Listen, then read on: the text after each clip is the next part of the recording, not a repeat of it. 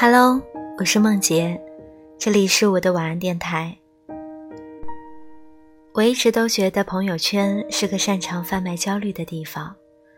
朋友结婚、升职加薪、买房买车，还有亲人无形的催婚催生，好像这些信息无一不在提醒着我们：你太慢了，要加油。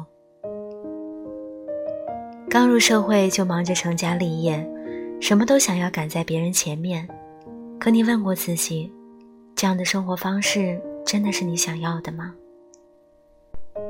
记得我曾看过一个英国的纪录片《七 up》，它详细的记录了十四个孩子的人生轨迹，也记载了英国社会半个世纪的历史变迁。这群同龄的孩子们唯一的不同之处。就是成长环境不同，有的人在孤儿院长大，谈到未来，唯一的梦想就是可以在工作之前四处的玩一玩；有的人从小就阅读《金融时报》，上私立高中，就读牛津大学，梦想成为一名律师。几十年过去了，结果不出所料，精英阶级的孩子绝大多数还是过着精英的生活。穷苦出身的孩子依然在社会的底层挣扎。然而，纪录片最精彩的地方就是这十四个孩子当中有一位叫尼克的幸运儿，他是唯一一个从底层实现阶级跨越的人。尼克出生在乡村，他每天要走三英里的路去上学，厚厚的眼睛下隐藏着对知识的无限渴望。后来，在老师的鼓励下，他开始喜欢上科学类的书籍，并在二十一岁那年顺利地考入牛津大学就读物理系。二十八岁进入威斯康星麦迪逊大学教书。罗曼·罗兰曾经说过：“世界上只有一种英雄主义，那就是看清了生活的真相，依然热爱生活。”尼克的逆袭并不是水到渠成。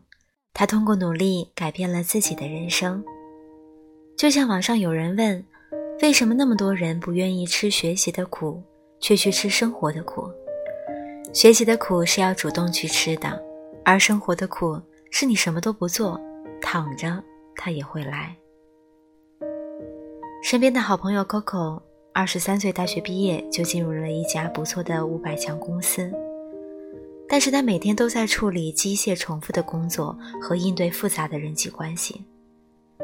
他说：“我才二十三岁，就看到了我五十三岁的生活。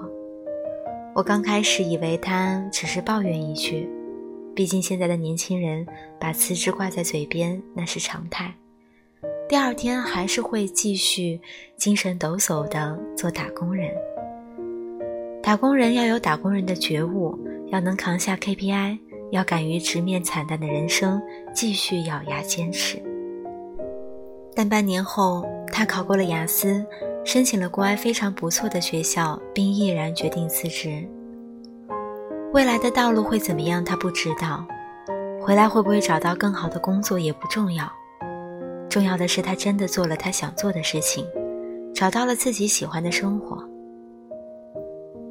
其实每一个人都愿意躲在自己的舒适区。可是扪心自问，你真的甘心这样吗？只是交了一份及格的人生答卷，却不知道满分的人生是怎么样，你真的不会觉得可惜吗？改变并没有想象当中那么可怕，即便选择了一条并不擅长的路，一旦发现走错了，你也可以及时止损。选择改变，走出自己的舒适区。去过自己想要的人生，是一件值得炫耀到老的事情。我们每一个人都应该有自己的人生规划，有自己想要的生活方式。有的人十六岁就知道自己想做的事儿，却在二十六岁又改变了主意。有的人二十五岁结婚，却选择过十年再要孩子。人生不是一成不变的，也没有标准的考核值。只要按照自己喜欢的方式去生活，那就是最好的生活。